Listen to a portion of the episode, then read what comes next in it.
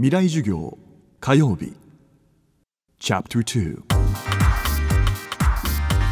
未来授業今週講師としてお迎えするのは医師で作家鎌田実さん。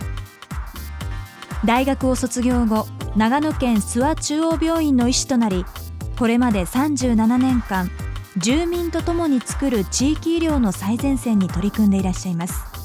またチェルノブイリの放射能汚染地帯へ94回の医師団を派遣。子どもたちの救援活動を行い現在は福島県を中心に東日本大震災の被災地支援をされています。未来授業火曜日2時間目。テーマは頑張ったり頑張らなかったり。僕は情けないけど諦めないという朝日新聞社から変なタイトルの本を書きました。チェルノブイリに20年間通い詰めてます。94回師団を出しました。今福島に必死で子どもたちを助けられないだろうかと思って支援を続けています。思いのほか福島はチェルノブイリに近い汚染をされています。チェルノブイリは148万ベクレル以上を強制移住地域というふうにしたんですけども福島でもなんと一番高い地域では3,000万ベクレルを超す高汚染地域があるってことも分かったしそのチェノブイで強制移住をさせられた148万ベクレル以上の地域がチェルノブイでは3100平方キロメートルあったんですけども福島におそらく600平方キロメートルぐらいあるんじゃないか。放射能は見えないですよね。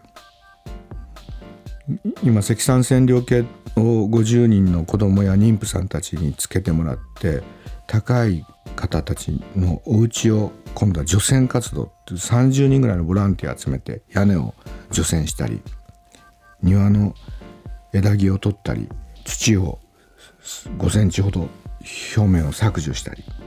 見えない放射能をできるだけ見える化しながらどうやったら安全に生きていけるかっていうことを必死に考えています。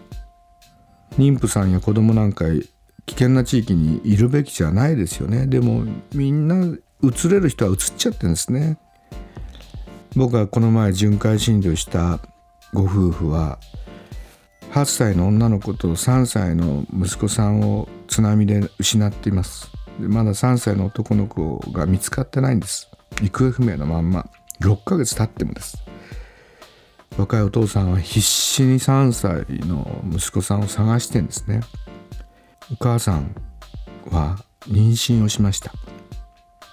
福島県南相馬市原発から二十数キロのうちです。妊娠8ヶ月。自分の体も守りながらあお腹にできた赤ちゃんも守って産みたいって。でも夫が必死に行方不明の3歳の息子を探してくれるのを本当に感謝してるし夫を守んなくちゃいけないから私がこの地から出れないって言うんですよね。答えは簡単じゃないです。人間が生きてるっていう時に丸と×を簡単につけることは難しいです。人それぞれ丸に近い三角を探すっていうことをしています。みんな頑張れ頑張れってよく言います。頑張ろう東北。ステッカーがいっぱい貼ってあって。僕は頑張らないっていうものすごいベストセラーを書きました。頑張れっていう言葉が大嫌いで。僕は20代の若い青年医師だった頃40代のがんの末期の女性の診察をしたと。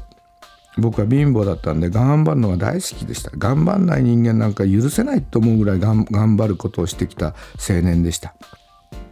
その患者さんに「頑張ってくださいね」って診察の後言って病室を出ようとしたら涙をポロポロって落として彼女がこう言ったんですね。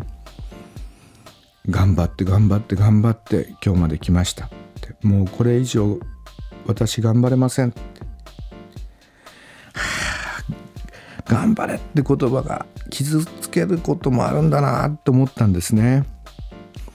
今東北の人たちの傷は深いですよ。ひどいですよ。長い長い戦いを頑張れ一辺倒で戦い抜けません。短距離頑張るだけで一瞬で10秒の100メートルを10秒で走る抜けばいいわけです。でもマラソンは頑張ったり頑張らなかったりです。人生もそうですよ。頑張るだけではなくて頑張ったり頑張らなかったりする中で僕たちは人生を乗り越えていく。東北の人たちも長い戦いになってきてます。